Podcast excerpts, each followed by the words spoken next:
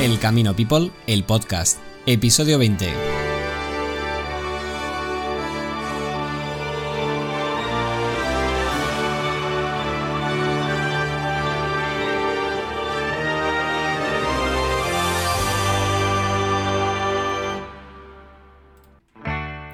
Ultrella peregrinos y bienvenidos al Camino People, el podcast. Soy José Mario Ordanat desde Pamplona, vuestro host y vuestro amigo en el camino.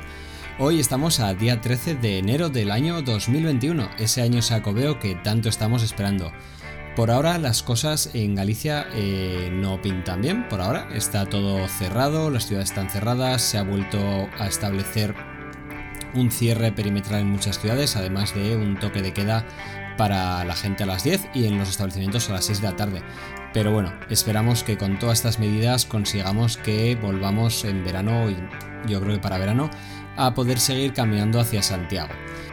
Si os gustan los podcasts que hacemos y queréis contribuir, pues hemos creado una sección que podéis encontrar en la página o en nuestro Instagram para que nos invitéis a un café. Me encantan los Nespresos y bueno, es una especie de Patreon, ¿vale? Pero que en vez de, pagar a Patreon un porcentaje, pues todo lo que eso, pues ayudáis a que sigamos creando contenido para vosotros y busquemos, pues eso, seguir caminando juntos hacia Santiago en estos momentos en los que tanto nos hace falta. Así que podéis ir ahí a nuestra página y pues bueno, contribuir un poco a que sigamos creando contenido. Hoy vamos a tener una entrevista muy especial. Él está recorriendo el mundo andando, así que va a ser una experiencia totalmente diferente al peregrino general que estamos eh, conociendo en estas entrevistas. Así que sin más dilación, os dejo con una entrevista que os va a parecer a todos muy interesante, así que os animo a que nos dejéis comentarios en Spotify, iTunes, iBox y que nos sigáis en todas las redes sociales. Empezamos con la entrevista. Un abrazo, buen camino.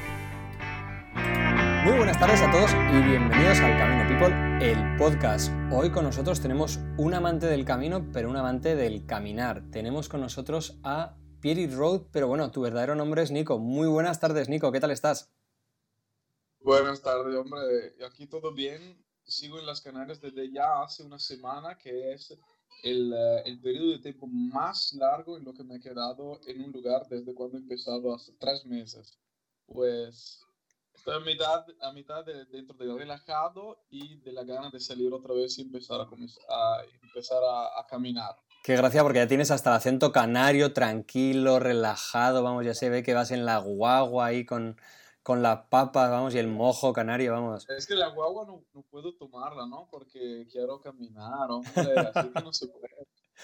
Y bueno, cuéntanos un poco por qué eh, tú como, ¿cuál es tu primer contacto con el mundo de andar? ¿Cuál, tú desde pequeño hacías mucho trekking? ¿Te gustaba? Para todos los que te vean, por el acento quizás no saben, porque ahora tienes una mezcla de acentos, hay un poco de todo, pero eres italiano, ¿no? Nuestros grandes hermanos italianos, otros enamorados del camino, que tenéis tantos caminos, ¿no? Sí, sí, la verdad. Tenemos tantos, pero no lo valorizamos como se hace aquí en España. Aquí tienen una cultura mucho más adelantada de la que, la que tenemos nosotros, mucho más actualizada a los tiempos. Pero sí, que en Italia hay varios y yo estuve mm, mis primeros 20 años de vida en el, en el norte, viví allí, una horita de coche de Venecia y tenemos un montón de senderos por la montaña, porque mm, también en nuestros lugares se, se luchó la Primera Guerra Mundial, así que había todos los paseos por, hizo por los soldados, ¿no? Así que nosotros íbamos por allá al fin de semana y se iba a caminar y a disfrutar de la naturaleza. Bueno, pero antes de hablar camino, vamos a centrarnos en lo que todo peregrino que viene al podcast tiene que pasar, el minuto peregrino. Eh, te cuento, yo voy a decir pequeñas eh, frases, ¿vale? Trocitos, y tú tienes que decir lo primero que te venga a la cabeza. Todas son relacionadas más o menos con el camino, ¿vale? Da igual, no hace falta pensar, mucha gente a veces se queda bloqueada, ¿vale? La idea es que estas son, yo tengo ahora mismo 40 frases que voy completando y la idea es ver a ver quién es el peregrino que consigue llegar más lejos en nuestro minuto peregrino. ¿Estás listo? Listo. Vamos allá, voy a poner el minuto y empezamos. Primer camino. Santiago. ¿Cuántos caminos? Cinco. ¿Ultrella o Susella? Ultrella. Un mes para caminar. Santiago otra vez. Una comida. Tortilla. Un recuerdo.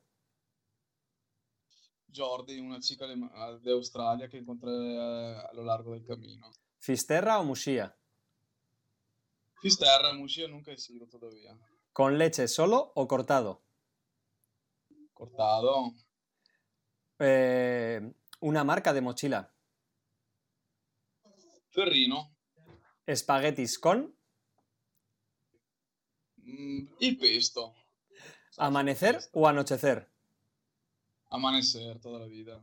¿Cocinar o fregar? Cocinar siempre, italiano. ¿Un momento feliz?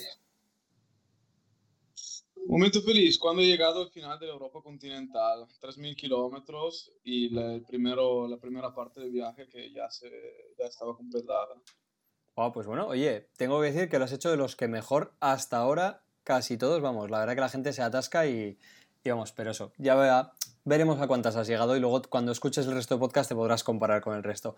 Cuéntanos un poco, Wow. tú vives en Italia, Italia como España, país de montaña, país de caminos, país que la gente estamos acostumbrados a salir a pasear, pero ¿conocías desde pequeño el Camino de Santiago? ¿No lo conocías? Es, eh, en Italia tenemos la vía Francígena, la vía Lauretana, otras vías, pero el Camino de Santiago también es muy famoso, ¿no? ¿Cómo conoces tú el Camino de Santiago?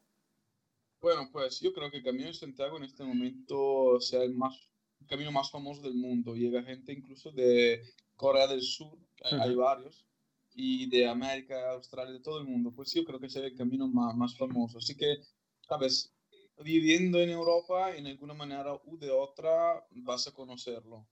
Eh, luego me fui un año de Erasmus en León, eh, donde pasa el Camino de Santiago, pues había veces que nosotros salíamos por la, por la noche a tomar algo y veíamos los peregrinos que estamos por ahí, así que eh, echábamos una charla, le preguntábamos qué tal, cómo era el camino, por qué, por no sé cuánto, y ellos nos contaban la- la- sus historias, que siempre eran unas historias muy interesantes, ¿no?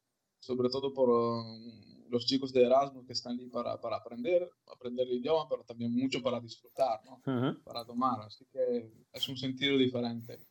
Y yo creo que entonces fue el momento en lo que me di cuenta que quería hacerlo, de verdad, porque siempre me gustó caminar, pero nunca había hecho un camino largo, como de Ujú. semanas. Y he dicho, vale, tal vez podría hacerlo. Luego no conseguí hacerlo mientras que estaba en León, Ujú. porque me gustan hacer las cosas mm, al 100%, pues partir de León y llegar a, a Santiago no me No valía. tenía que empezar no valía. Así que me di un, tiempo y luego, un par de años después, tuve una vacaciones muy larga porque te- conseguí acabar los exámenes de la universidad muy temprano y ya que tenía tres meses me dije, vale, ya voy, quiero hacerlo, me he entrenado un poco y me fui a caminar. Y te fuiste al camino, al camino francés, ¿no? Me imagino. Me fui el camino francés, hice algunos tramos de la vía tolosana en Francia, Ujú. que es, es el GR 635, 653, Sí. me acuerdo. Y lleva a Saint-Jean-Pied-de-Port. Y, y de Saint-Jean-Pied-de-Port, claro que empieza la vía, la vía francesa que te lleva hasta Santiago. Luego de Santiago hice los tres, cuatro días más para llegar a- hasta Finisterre. Y lo hiciste solo en aquella época. Eh, lo hice solo, pero claro, como siempre es imposible quedarse solo durante, durante el camino. Conocí un montón de gentes, con algunos todavía nos deseamos un feliz cumpleaños, Ujú. pero, pero sí, solo al empiezo y al final con miles de historias para contar. Ya. ¿Y qué fue lo que más te, te marcó de ese camino? ¿Era lo que, después de haber vivido en Santiago y haber vivido ahí, ¿era lo que te esperabas o, o te pareció más de lo que te esperabas? ¿Qué te sorprendió? Cuando llegué en Santiago, la catedral estaba, tenía la, la cara cubierta, Ujú, que la estaban ah. renovando. Ujú. Y suerte que me lo habían dicho antes, porque si no me habría, claro, un poco de, un poco de lástima, ¿no? Pero ya sabía que mm, cuando iba a llegar no era tanto de haber terminado el camino, sino el hecho que había llegado hasta ahí. Ujú. Hay una frase, me parece, en el hostal de Burgos, en el municipal, que dice que todos ya han llegado, Ujú. así que no tenemos la, la- la pereza de, de- de llegar al final con nuestro cuerpo. Solo tenemos que aprender a disfrutar lo que Hmm. pasa durante el camino. Pues para mí, para mí fue así, ¿sabes? Cuando llegué al final a Santiago, dije, bueno, todavía, la verdad, me quedan cuatro días de camino hasta Finisterra, pero mm, me miro hacia atrás y veo todo lo que he construido a lo largo de estos 800 kilómetros. Y eran buenas historias, eran una capacidad de compartir un poco más desarrollada y era un poco, más, un poco menos de, de, tripa también. un, español un poco mejor. Muchas cosas, muchas cosas. Pero el, el, sentido del camino es caminar, no es llegar. Es, es el percurso, no es el destino. no, te va, no te vas a Santiago con un autobús o con un avión, te vas andando. Así que la meta podría ser Santiago, puede ser Murcia, puede ser Finisterre, no hace falta. lo que hace falta es el camino. Y bueno, y para la gente que no te conozca, a ti te entró, como decimos en España, el gusanillo, ¿no? Te picó esa droga que es el caminar, ¿no? Y después de, de llegar a Santiago, no pudiste dejar de andar. Para los que no te conozcan, ahora mismo estás, eh, ¿llevas ya cuántos kilómetros andados? En este, en, este, este en el actual. De, mi, nuevo, nuevo, camino son 3.000 kilómetros, 2.908 kilómetros. 3.000 kilómetros para redondear, a pie y de mondo. ¿Cuándo, después de terminar el Camino Santiago, decides, eh, voy a dejar todo, voy a pegarme una temporada y voy a viajar a pie alrededor del mundo? O sea, no has cogido ningún avión, no has cogido ningún... Bueno, sí, avión para ir a las Canarias, lógicamente, puede estar, has tenido que coger algún medio de transporte, pero, pero en barco, eso es, porque no quieres coger aviones, ¿no? Y la idea ahora es pasar a Sudamérica. Exacto, la verdad que no, los aviones no hace falta, o sea que al principio, al, origen, quería tomar un avión de Madrid y desplazarme a San José de Costa Rica y de ahí empezar otra vez a caminar. Pero encontré algunas personas a lo largo del camino otra vez que me convencieron que, ¿por qué no? Vamos a dar una vuelta por las Canarias y a ver si, si encuentro un barco para hacer el viaje un poco más uh, aventuroso y también a, para aprender algo diferente, ¿no? Porque claro que todos más o menos, vale, todos sabemos caminar y muchos de nosotros han hecho un camino en la vida, pero ¿quién ha, ¿quién ha cruzado el Atlántico de barco o quién ha sido en barco por varias semanas o varios días? Yo no conozco mucha gente. No, la verdad que no. y, menos el Atlántico. El camino es aprender, vamos a aprender. Y cuando tú llegas, estamos en 2017, hasta que estás en tus estudios universitarios, terminas el Camino de Santiago, ¿cuándo te viene la cabeza de, del Peary Road, ¿no? de, hacer la vuelta al mundo caminando? Entonces, acabé, acabé el Camino de Santiago en agosto de 2017 y menos que un año después decidí de marchar por la vuelta al mundo. Era mayo de 2018 y, justo hace dos meses había sido en El Salvador, ah, en Latinoamérica, y con lo que había puesto el pie en, el último continente que me faltaba, las Américas, y me quedaba un poco, ¿sabes? Como, ah, que ya, ya, he sido ya está. en un cinco continentes. ¿sabes? Era como, ah, ya no quiero viajar, ¿sabes? Ya no quiero viajar porque tanto es imposible de ver todo.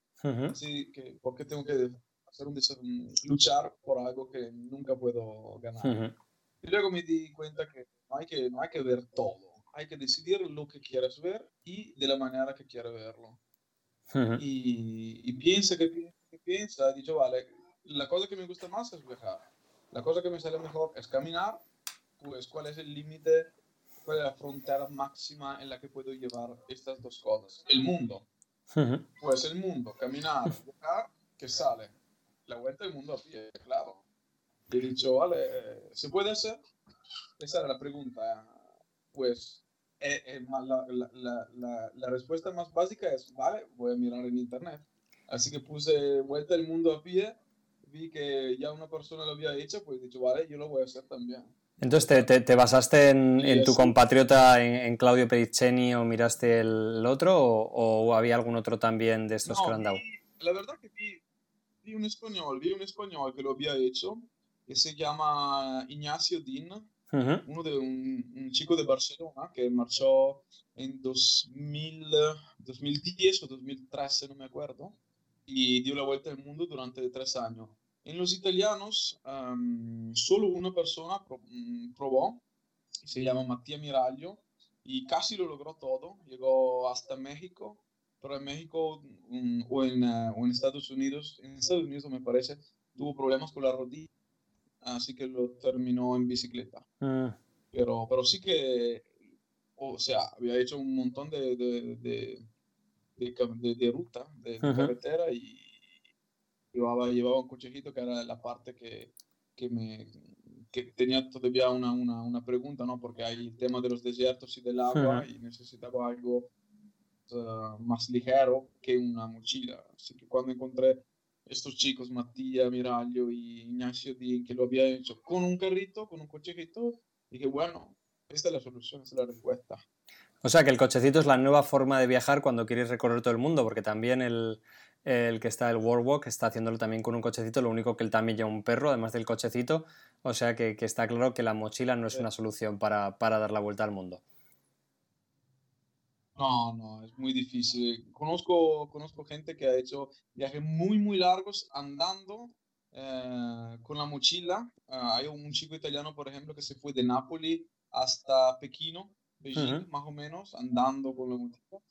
Pero sí que la mayoría llevan el, cochejito. Yo creo que también eh, dentro de los próximos años va a ser una nueva manera para, para viajar y para desplazarse, porque es muy cómodo, puede llevar un montón de cosas, tiene más autonomía de viaje y sobre todo por los mayores es una solución que no te pesa en las espaldas y en las rodillas en los tobillos. Bueno, ya hemos visto que, que, hace mucho tiempo ya mucho francés ya venía en el camino al menos con estas mochilas que se llevan a la espalda con una rueda, ¿no? Que, que parece raro, pero mucha gente va de estos slow walkers, de estos que hacen 5 o 10 kilómetros al día, ¿no?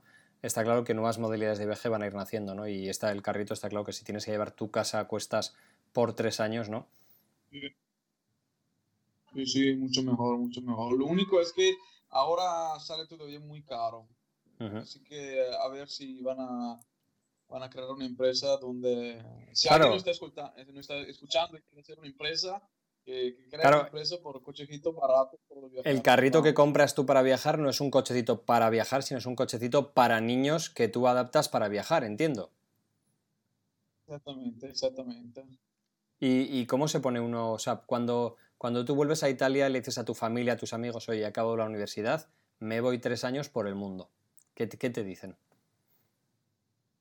Bueno, hay las dos reacciones, ¿no? Lo de la de tus amigos, que un poco se lo esperan porque ya, ya te conocen. Ya lo sabíamos que te en la cabeza.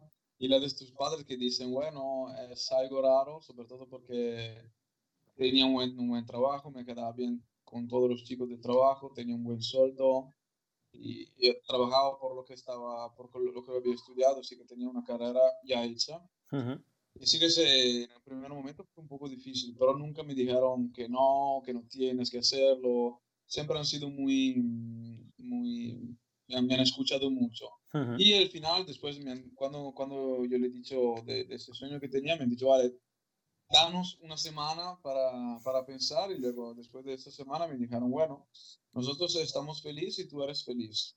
Así que claro, tenemos un poco de, eh, de sentimiento de peligro por lo que estás haciendo, sobre todo porque vas a pasar por lugares que no son tanto tranquilos, pero vamos, bate por un seguro y eh, acuérdate que no hay que acabarlo todos los puestos. Así que si hay una situación de peligro, piensa que si pasa algo no vas a acabar, así que no tiene, ya no, tiene sentido. Pero, pero sí, fueron muy, muy, muy, muy buenos, muy buenos conmigo. ¿Y cómo...? son padres que dejan crecer, ¿sabes? Tienes que hacer experiencias. Sí, sí. Ponerte un poco en riesgo y ver cómo, cómo enfrentas, cómo reaccionas a estas situaciones. ¿Y cómo te planteas este viaje? Cuando empiezas a estudiarlo, o sea, el Camino Santiago, ¿preparaste algo, no preparaste nada? Y, como dices, salto de, un mes un poquito largo a plantearme viajar tres años de mi vida por el mundo. ¿Cómo, es el cambio de, esto a esto? De perspectiva. Bueno, pues imagina que mm, ya, ya hay Camino Santiago que mm, había, había preparado hace años em, y llevaba tres meses de, viaje, no uno solo, porque como, como he dicho antes, eh, quería caminar también en Francia, en Italia y Así que tenía una, una preparación un poco más desarrollada, pero igual eh, el camino Santiago está bien señalado, había muchas referencias en internet, así que no era difícil. El salto es que mm, hay que pensar muy bien a las estaciones. cuando vas a hacer un viaje de cuatro años. Porque en Europa, claro, hay un poco de frío, un poco de lluvia y ya está. Pero cuando te vas por uh, Latinoamérica o por, uh, por India, hay lluvias verdaderas. Y si vas por Australia, hay, cal hay calor de verdad. Sí, sí. es la primera cosa que tiene que mirar, las estaciones. Luego hay que mirar los sitios donde es, es muy peligroso ir y tal vez no tiene mucho sentido por ejemplo, Brasil para mí es un poco fuera de, de, sentido de caminar, porque claro, es un país muy grande, no todas las zonas son peligrosas, claro. Pero muchos amigos brasileños que tuve de Erasmus me han dicho, mira, que si quieres andar caminando no es la mejor idea. Así que empiezas, ¿no? Estaciones, eh, países peligrosos, países donde te gustaría ir, países donde tienes los contactos y luego sigues eh, dibujando y desarrollando toda la ruta teniendo en consideración estos, um, estos datos, estas informaciones que tienes. Eh, y después hay una parte más, eh, creo que por cada uno es diferente, pero para mí ha sido una parte más técnica, lo que tomas un papel muy grande, muy grande, un papel de Excel, por ejemplo, y empiezas a decir, bueno, mi casa luego pones como cientos kilómetros después, ¿dónde llego? Ah, llego a, por ejemplo, Parma, donde hacen el queso parmesano. Bueno, son 100 kilómetros, son más o menos tres días de camino. Hay 100, 100 kilómetros, tres días. Hay lugares para acampar, sí, no. Tengo amigos en el medio donde podría quedarme, sí, no. Eh, sigues así, 100 kilómetros cada vez, lo haces por meses, porque yo tuve dos, casi dos años de preparativos y he mapado como 33 mil kilómetros, 35 mil kilómetros de viaje más sus variaciones. Así que tengo un percurso bastante bien planeado hasta, hasta volver a casa. Y esto también me da la libertad de cambiarlo, ¿no? Porque es, el verdadero sentido. Yo no tendría que ser aquí en este momento, tendría que ser en Panamá, en Costa Rica ya caminando. Pero el hecho de tener un plan bastante bien hecho me permite de cambiar aquel tramo y saber cómo se va a, cómo se va a, mm, a poner en, eh, en, todo lo que sigue. Así que vale, sé que puedo cambiar dos meses ahora porque la estación de la lluvia se, ya se ha acabado, así que no hay problema de retrasar. Eso, los americanos lo dicen muy claro, ¿no? Eh, espera lo mejor, ¿no? Y planifica por lo peor y siempre habrá un intermedio que podrás hacerte, ¿no? Cuando tienes un viaje tan largo, tienes que contar que imprevistos, bueno, imagino que cuando empezaste a planear esto, el COVID ni se pasaba por tu cabeza, el COVID. Absolutamente. Imagino que yo tenía que marchar, en mi cabeza tenía que marchar el 3 de mayo y he marchado el 9 de agosto, así que son tres meses y una semana más. Eh, más eh, que llevas ya tarde. Sí, así que todas las semanas pensaba, oh, pero merece la pena, vale la pena de, de marchar este año o podría retrasar al, al mayo del año siguiente. Y me lo, había, me lo he preguntado muchísimo, e incluso hubo, semanas en las que me había convencido a marchar en, 2021, pero luego ya que me había, me había ido de trabajo, y me quedaba en casa sin, haciendo algo como preparando el viaje, pero sin hacer nada, he dicho, vale, no, no quiero, ya no quiero volver, mi mente está en el viaje, voy y a ver lo que pasa. Y hasta ahora todo bien. Claro, eh, tu viaje lo empezaste en agosto de este año, ¿desde dónde?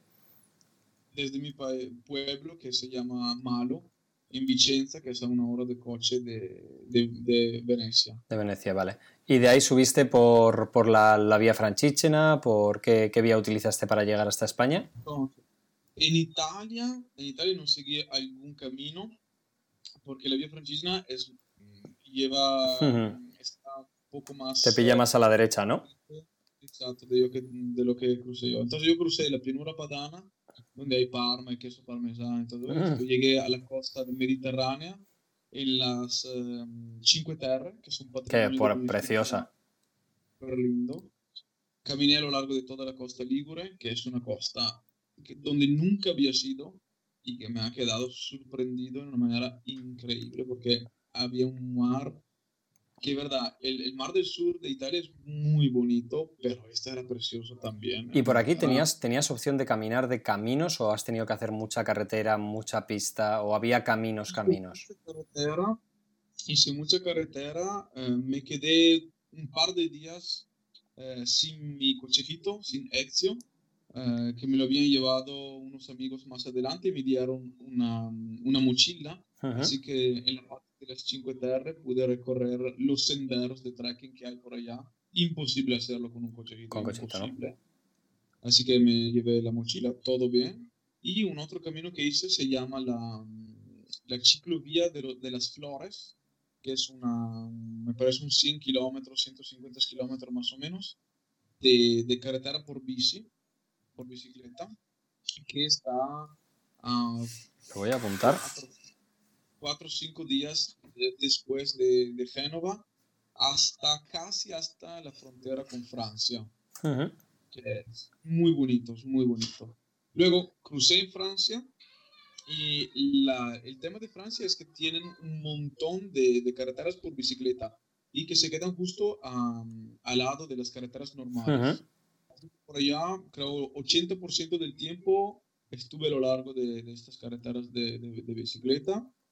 Súper fantástico. Claro, el, um, el, el, el, el, ¿cómo se llama? El pavimento, sí, la carretera. Uh -huh. El pavimento estaba hecho de concrete, de, sí, de cemento, de, sí. Sí, de asfalto, ¿no? Pues no era tanto bien por, lo, por los tobillos, pero igual estaba bien. Y en estos días, normalmente cuando la gente hace la parte de, del camino de la, de la vía lauretana, la vía franchígena, normalmente suelen decir que es muy complicado encontrar eh, hosteles o albergues baratos, ¿no? Sí. ¿Cómo hiciste tú durante esa época? Porque todo el mundo dice que sobre todo la parte francesa es muy cara y me imagino que en Cinque Terre y ahí barato, nada. Nada, eso es verdad. Y no hay, no hay muchos hostales, incluso lo que hay tal vez estaban cerrados porque, por el tema del COVID. Yeah. Y no hay indicaciones también, así que tienes que tener una, una, una, una sí, un GPS, GPS en, en, el móvil. Y imagina que yo llegué en Aix-en-Provence, que es una ciudad universitaria sí. bastante grande sur de la Francia, después de la costa sur, y llegué como el 3 de septiembre y yo era el primer peregrino de, de 2020. Wow. Imagínate, no había nadie, no había nadie. Y por el tema de los hospitales, de los albergues, sí, no son baratos. Hay algunos, hay algunos también que salen como donativo, por ejemplo, -huh. este de Ex Y si no, tienda de campaña tienda. o preguntando a la gente o, a la, o, sí, o al prete de, de la iglesia. Siempre me he quedado bien. Al final en Francia me quedé 36 días y, y, solo para dormir gasté como 100 euros, 150 euros. Pues. ¿Eso porque como... dormías en la tienda de campaña mucho o porque la gente eh, te abría tu la, su casa para que durmieras en su casa? Las dos. Las, las dos. dos. He pasado varios días durmiendo en casa de gente que había conocido por la tarde o donde cuando me fui a preguntar por, por la iglesia y siempre me decían, casi siempre me decían, ah, mira, puedes irte por allá, puedes preguntar a esta persona. La verdad que en este momento del viaje, que era septiembre, el COVID no se percibía. Claro, Mascarilla. Uh -huh. O sea, esto fue en septiembre de este año. Exactamente. Y aún y todo la gente te abría las casas a pesar de decir, oye, alguien extranjero, alguien que se está moviendo, que está viajando, que puede ser peligroso la gente francesa, que en general suelen ser un poquito más cerrados que el italiano Eso... y el español, es cierto, suelen ser más cerrados, te abrieron su casa. Siempre, casi siempre.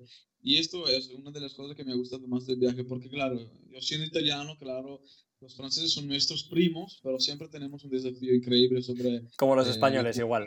Es la frontera. No, todo. No se puede, ¿no? Y claro, que cuando, cuando era en Italia, todo me decía, ah, Francia, nadie te va a hospedar, imposible lo hace quedar súper mal. Chicos, la verdad, me he quedado de encanto. Me enamoré de, de aquella parte de Francia que recorrí y, y, la verdad, los franceses son amables. Son amables ¿Cuál fue el no... sitio que más te gustó de toda Francia? Si te tienes que quedar con un sitio que le digas a la gente, tienes que visitar este pueblito, esta casa, esta persona. Camargue, la reserva natural de la Camargue que está... Um, yo, yo, bueno, yo digo un, un, día de camino, serán como 30, 40 kilómetros de Montpellier uh -huh. y que es súper bonita, es bastante salvaje. Se puede acampar gratuitamente sin ningún problema en, una, en una, algo que parece un aparcamiento de, de camper, de caravana, donde la gente ahí se pone y tienes una, una playa de 15 kilómetros larga y ancha 500 metros. Qué pasada. es, era como, me parecía de ser dentro a la copertina del álbum de Pink Floyd que se llama Wish You Were Here, Agua. Sí. Estas figuras con las piernas que salen del agua y, bah, increíble, me parece de estar ahí dentro. Qué increíble. Y ya vas llegando y llegas otra vez a San Jan. ¿Qué, qué, qué sientes cuando vuelves a, a, donde empezó todo? Ah, la verdad que no llegué a San Jan. ¿No llegaste? Esta vez, esta vez no, porque me fui hacia Lourdes. Vale. Y de Lourdes bajé al eh, paso de Somport. Vale. O sea que fuiste por la, por la variante aragonesa. Exactamente, el camino aragonés. ¿Y esto en qué fecha era ya? Eh, crucé el 3 de octubre, si no me Pues el camino aragonés en el 3 de octubre y con el carrito. Sí. No, aquel día, eh, pasar los Pirineos en el paso de Somporta ha sido el día más duro. ¿Fuiste más por la carretera o fuiste por el camino? Por la carretera. Por vale. La carretera. Pero la carretera desde, desde, Candan, desde Somport, pasar por Candanchu, bajar a Canfrán. Exactamente. Sí, yo, yo, lo hice hace dos veranos ese y es precioso, me encantó. Pero con el carrito Ah. tiene que ser dura por la carretera. Era dura, pero el hecho es que cuando llegué en casi, eh, son 1650 kilómetros, el punto más alto, a donde Ujú. hay la frontera, y llegué, cuando llegué como los 1500, 1550, empezó una tempesta de nieve. Es que, claro, en esta época ahí te puede, puede hacer un sol perfecto o una, lo que dices tú, una tempestad de nieve y un día horroroso.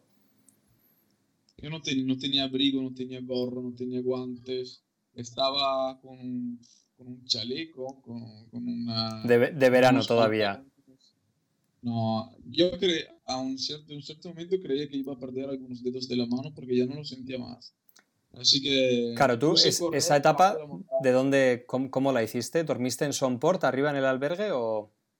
Estaba cerrado. Estaba, Estaba cerrado.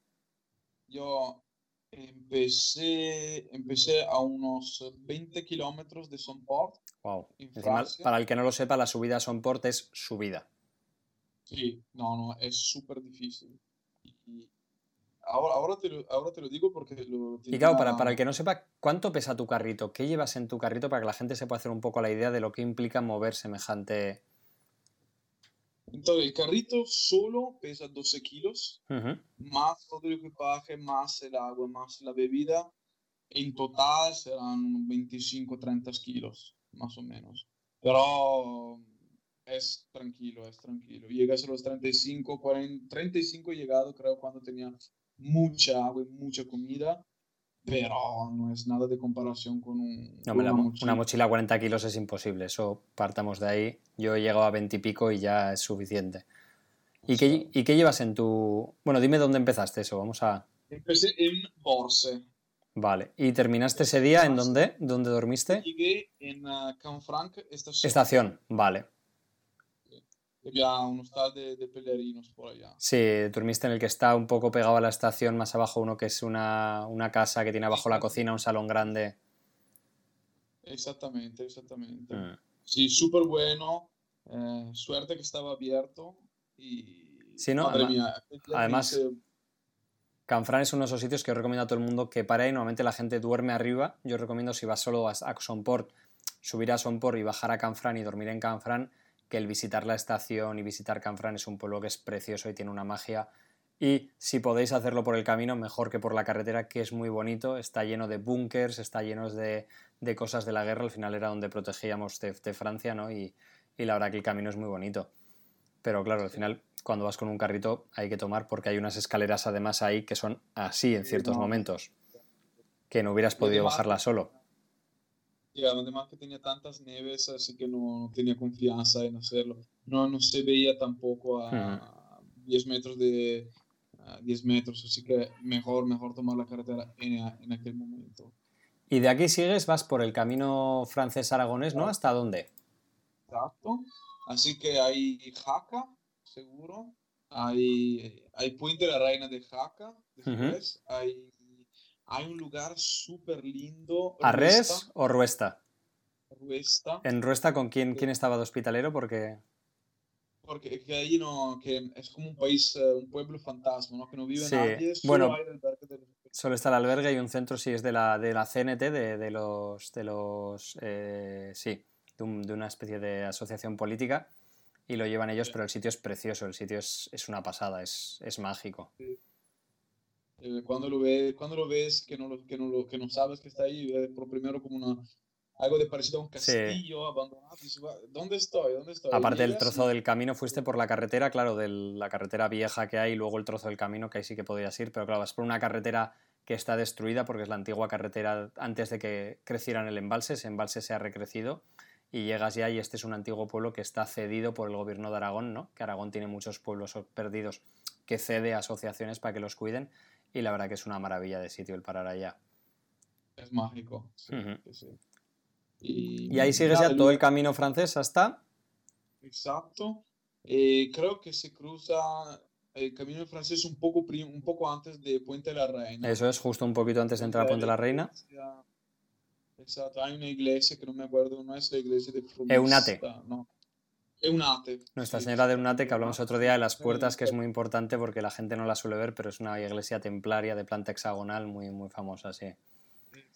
¿Y cómo sentiste el juntarte de repente con, con gente del camino? ¿Había gente en el camino? ¿No había gente? Pensemos que, claro, esto es hace nada, estabas en, en octubre en el camino francés En octubre y en temporada de COVID, así que y en temporada de COVID. Peor, peor momento del, del mundo para, para encontrar peregrinos, pero ya, ya encontré los primeros a lo largo del camino aragonés Ujú. y sí que me, me dio, me alivió un poco el, el tema de, de la lluvia que seguía desde una, desde una semana.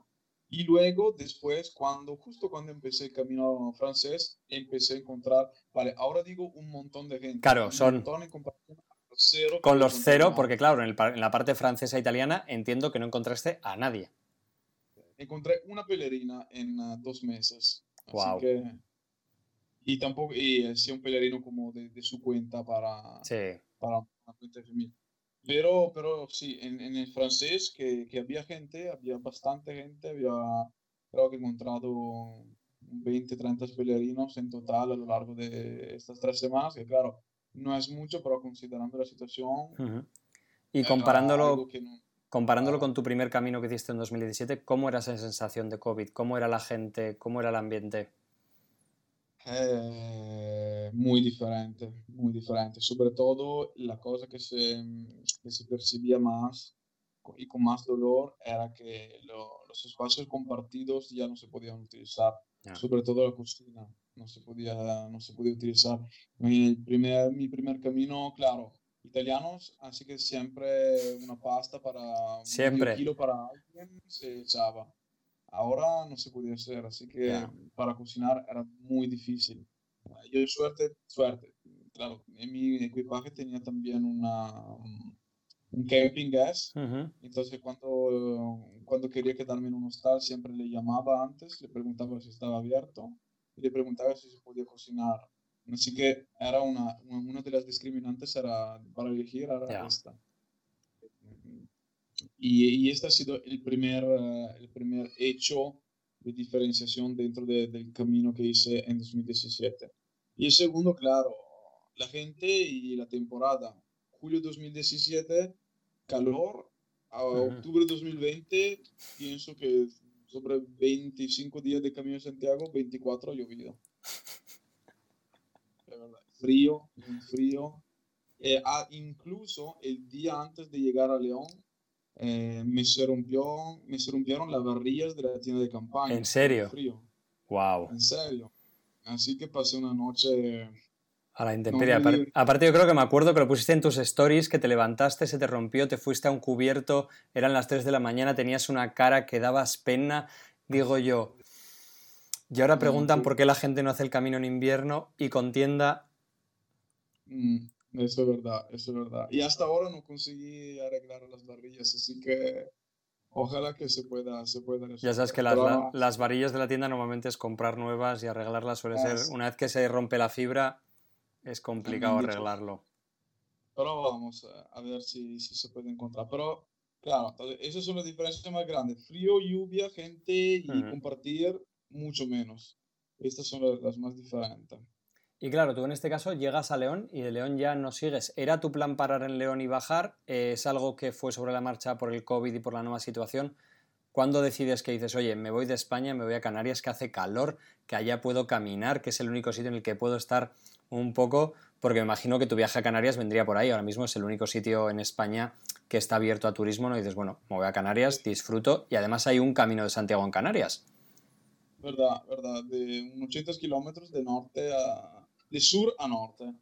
Sí, sí. No, pues ¿Qué pasó? Mm, mi plan originario era llegar de todas formas, llegar a León, bajar hasta Salamanca y de Salamanca volver a Madrid y coger un avión. Pero encontré estas personas que me dijeron, ¿por qué no te vas por con un barco?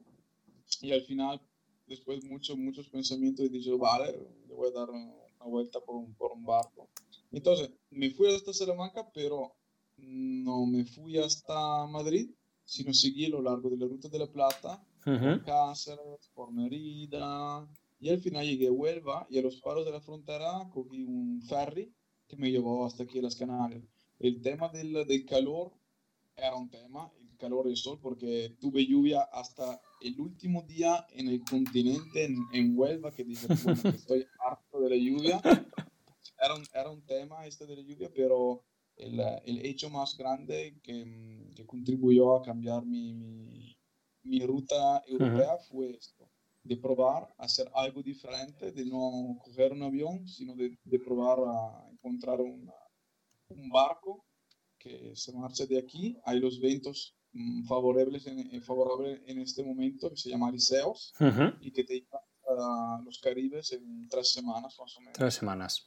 he dicho, vale, le voy a dar, voy a probar, voy a probar a entrar en este mundo y me quedo aquí desde una semana y ya he aprendido, claro, no he aprendido un montón, pero es, estoy empezando a entrar en un mundo totalmente desconocido para mí. De una forma de viajar y de vivir totalmente nueva. Mucha gente se preguntará, ¿no? Con la nueva situación de, de, los visados, ¿no? Bueno, siendo europeo dentro de Europa no tienes problema, pero claro, a la hora de, de, continuar tu viaje, ¿cómo te planteas, ¿no? Porque vas a tener puerta puerta puerta todo lo que tenías estudiado antes ya ha cambiado, ¿no? Los visados ahora son diferentes, ¿no? ¿Cómo, cómo ha hecho eso que te replantees todo? ¿Cómo haces para los visados?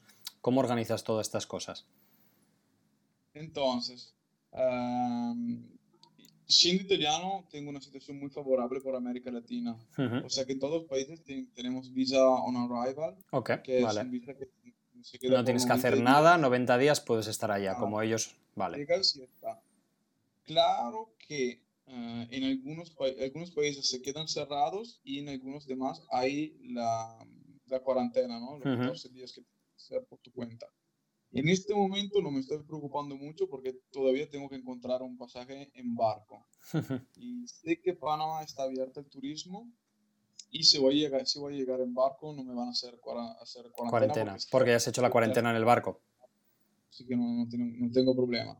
Después de Panamá, el, um, el, siguiente país será Ecuador. Y ahí la situación está un poco más difícil de entender lo que pasa porque ya no llegan muchas noticias de, de allá. Pero quiero arreglar todo esto una vez que estoy en Panamá. Estoy cerca, o por lo menos que, que ya encontré un pasaje. Porque si lo encuentro dentro de un mes y medio, tal vez... Ha cambiado todo. Ya, no, no, tiene ningún sentido pensar, en tu caso, ¿no? Un, tres meses en adelante, ¿para qué? Si igual estás en otro... No, mejor siempre tener mejor las referencias, como eh, he salvado en mi móvil el sitio de turismo de cada gobierno de los próximos tres, cuatro países, y mejor una, dos, tres personas de allá. De cada país. Ah, un par de contactos por Panamá, un par de contactos por Ecuador, un par de contactos por Chile.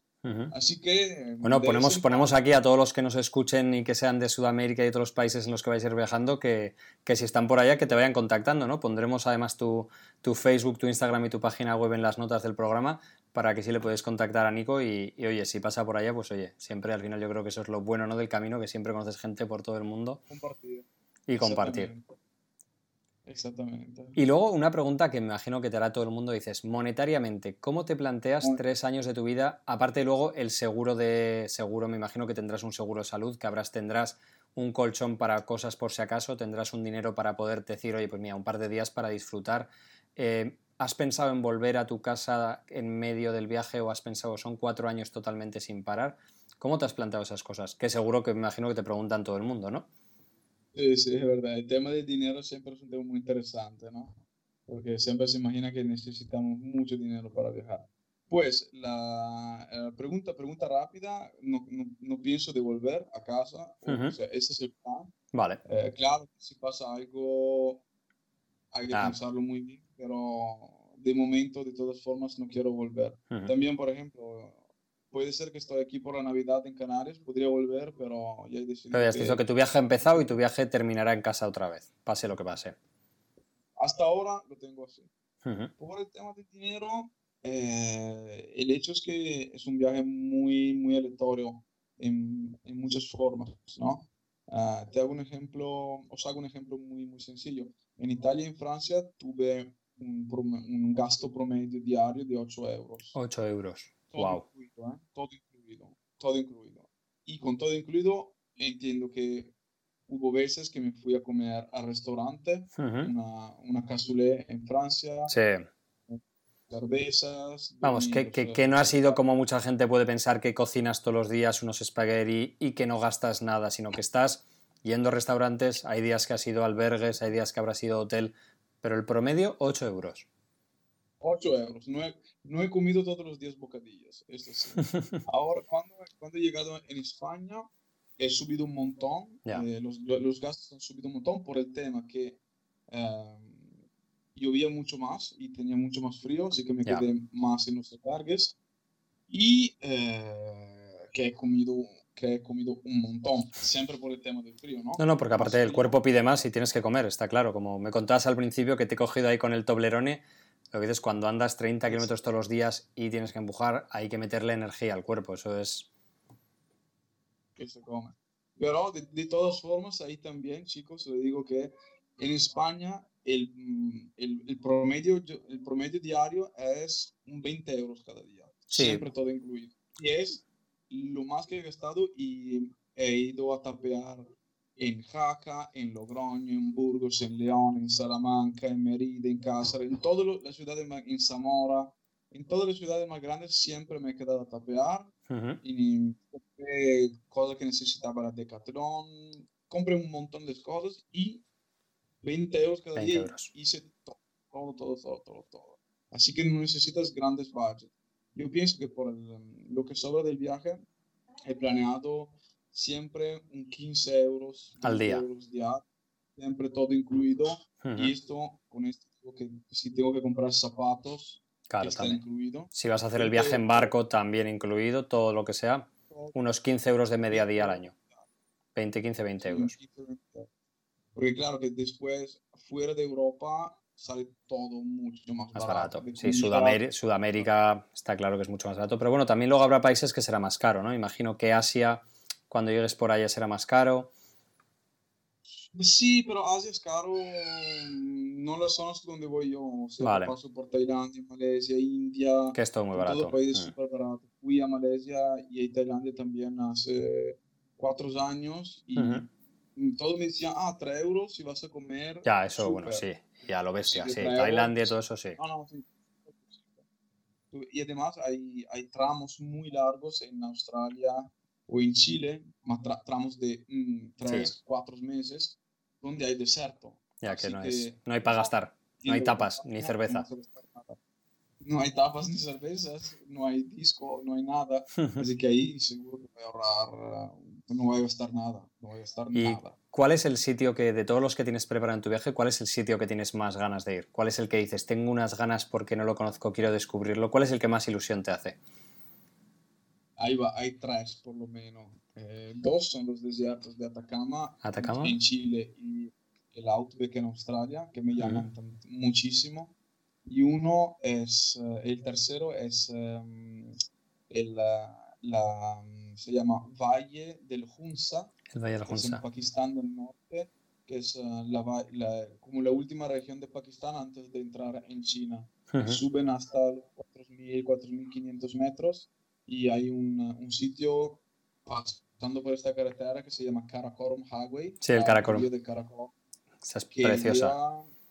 a donde hay un sitio donde puedes mirar a, um, como 5 o 8, me acuerdo, como 5 o 6 de las montañas. de los 8 miles, ¿no?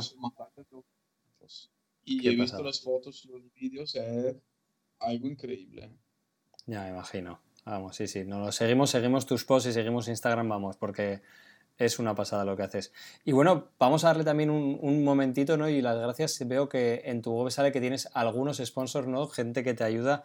¿Cómo, ¿Quiénes son los que te ayudan? Y vamos a darles también, yo creo que en estas cosas siempre hay que decir y aprovecharlos. Uno, es este, no sé si se puede leer. Food for, food for Fit. Ah, sí, Food for Fit. Fit Team. ¿Y quiénes son estos? ¿Qué hacen? Cuéntanos un poco. Ah, entonces, estos son chicos de, de Parma que me han contactado cuando, uh, utilizando mi sitio y me dijeron, ah, mira, ¿qué podemos hacer juntos? Nosotros tenemos camisetas y todos somos preparadores atléticos, tenemos una, un gimnasio y pues hemos, eh, nos hemos arreglado así que ellos me dan un poco de consejos para, Qué bueno. el viaje, el físico, la alimentación, stretching, los etcétera.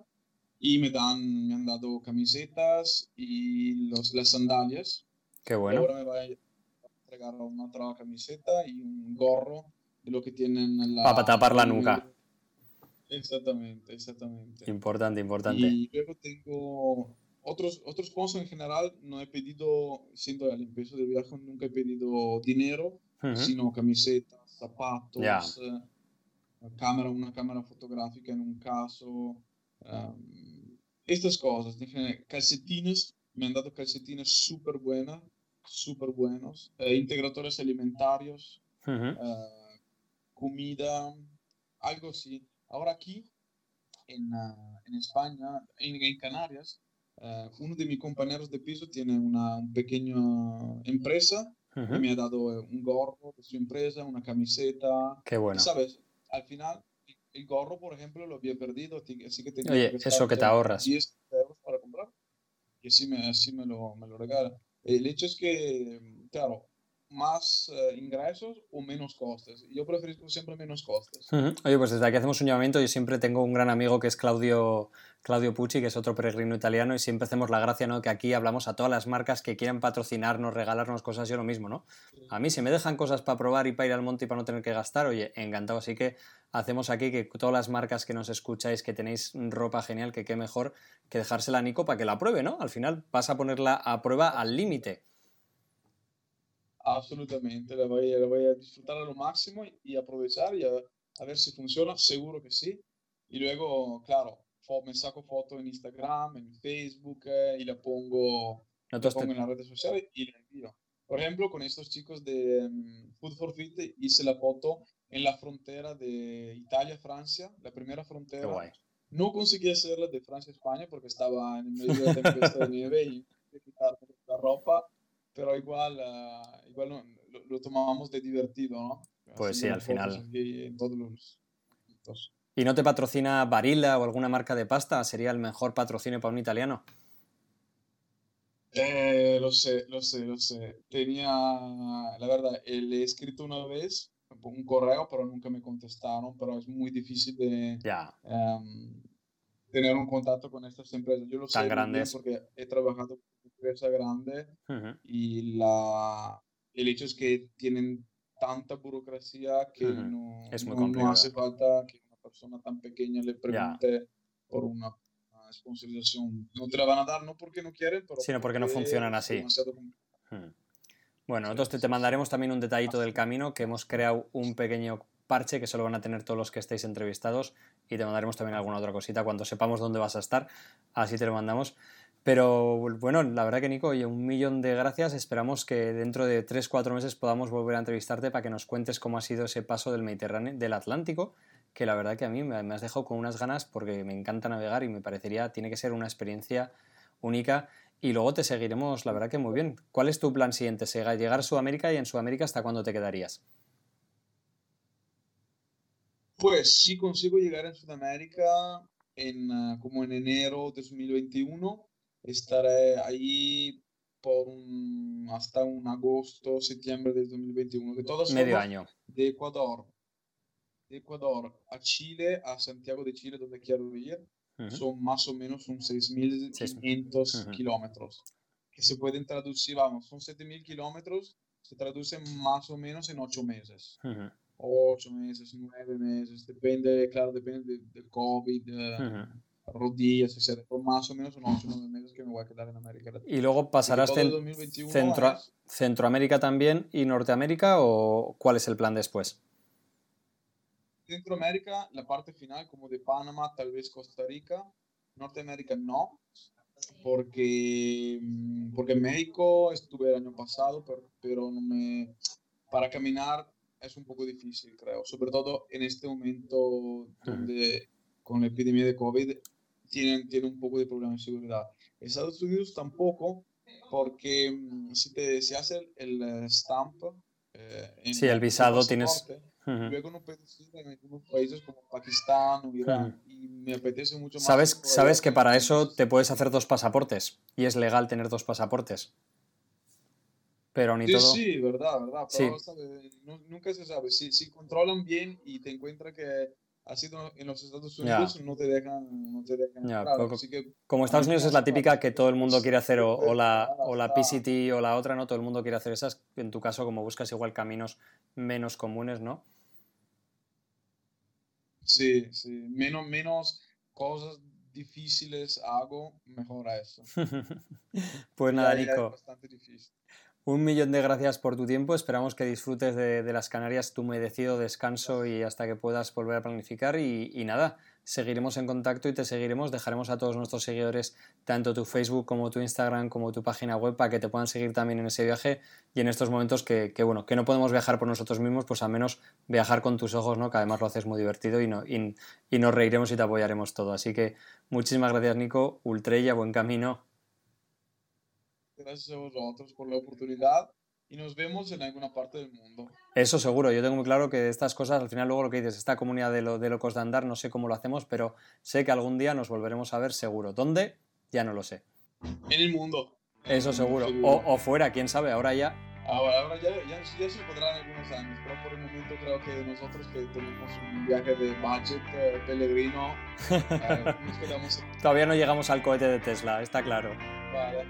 Pues nada, Nico, un abrazo.